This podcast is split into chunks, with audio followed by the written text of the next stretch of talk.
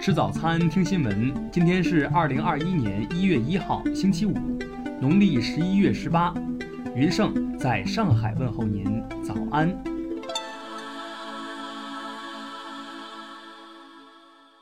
首先来关注头条消息。昨日上午，国务院联防联控机制举行新闻发布会，介绍新冠病毒疫苗附条件上市及相关工作情况。国家卫健委副主任。曾益新在会上指出，疫苗的基本属性属于公共产品，价格可能会根据使用规模的大小有所变化，但一个大前提是肯定为全民免费提供。曾益新介绍称，截至二零二零年十一月底，国产疫苗累计完成接种逾一百五十万剂次，没有出现严重感染的病例报告，疫苗的安全性得到了充分验证。有效性也得到了一定验证。下一步，随着疫苗批准附条件上市，中国将全面有序推进老年人、有基础疾病的高危人群接种，后续再开展其他人群接种。曾益新还表示，目前中国免疫规划专家咨询委员会已经制定了统一的接种方案，通过有序开展接种，符合条件的群众都能够实现应接尽接。逐步在全人群构筑起免疫屏障，来阻断新冠病毒的传播，使新冠肺炎疫情能够得到彻底控制。听新闻早餐知天下大事，下面来关注国内新闻。最高法近日发布首批民法典配套司法解释，将持续性、经常性的家庭暴力认定为虐待，体现了对家庭暴力坚决说不的鲜明价值导向。科技部日前表示，经专家研判，目前没有证据证明观察到的病毒变异对新冠疫苗使用效果构成实质影响。为应对冬季的寒冷天气，国家发改委近日表示，相关部门已经建立保供日调度机制，全力保障重点区域能源需求，保证群众温暖过冬。外交部昨日消息，中方将在确保防疫安全前提下，统筹研究外国留学生来华复学事宜。教育部近日印发通知，指出要科学安排寒假放假时间，安排学生分批次有序放假离校。针对各地农村地区的防控措施，国家卫健委表示，总体要求是三减少、三加强。三减少是减少人员流动，减少人员聚集，减少旅游风险。三加强是加强个人防护，加强乡村管理，加强定点诊治。国家林草局消息，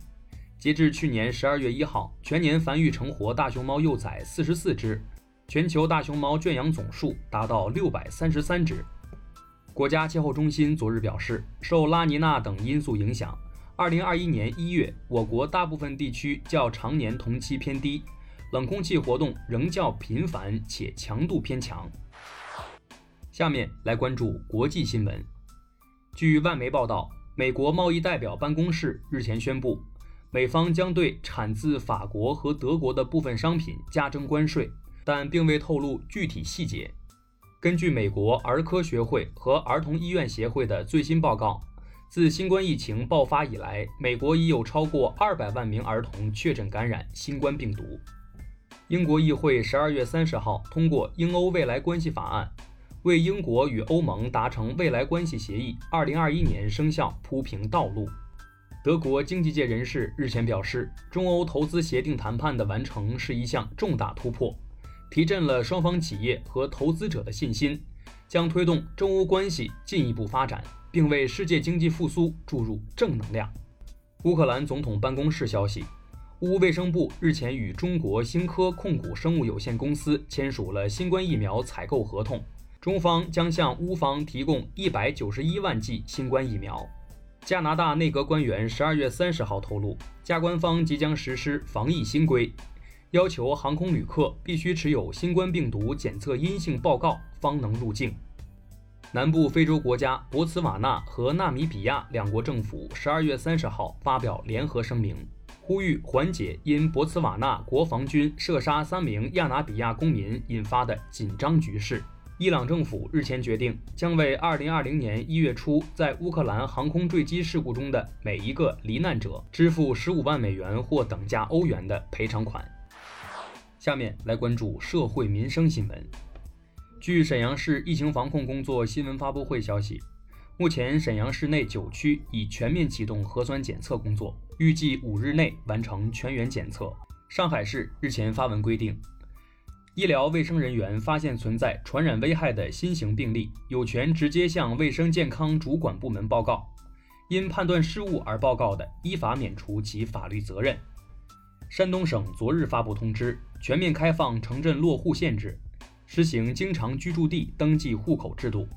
居民凡在城镇居住或就业的，本人及其近亲属均可自主选择落户，取消其他前置条件和附加限制。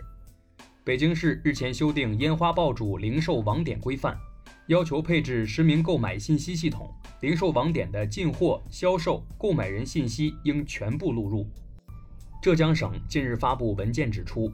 自2021年起，对举报生态环境违法行为，经查实符合有关情形的，举报人可获数额不等的奖励，最高可达五十万元。最后来关注文化体育新闻，CBA 常规赛继续进行，江苏队119比112战胜辽宁队，广州队115比117负于山东队。十二月三十一号晚，北京二零二二年冬奥会和冬残奥会体育图标正式发布，标志着北京冬奥会、冬残奥会筹办取得新进展。国家图书馆昨日正式上线四十八部非遗纪录片，共分为乐舞情韵、腔调故事、手艺匠心、吉祥人生四个单元，覆盖非遗十大类别。中央广播电视总台近日举办系列活动，庆祝人民广播事业创建八十周年。以上就是今天新闻早餐的全部内容，咱们明天不见不散。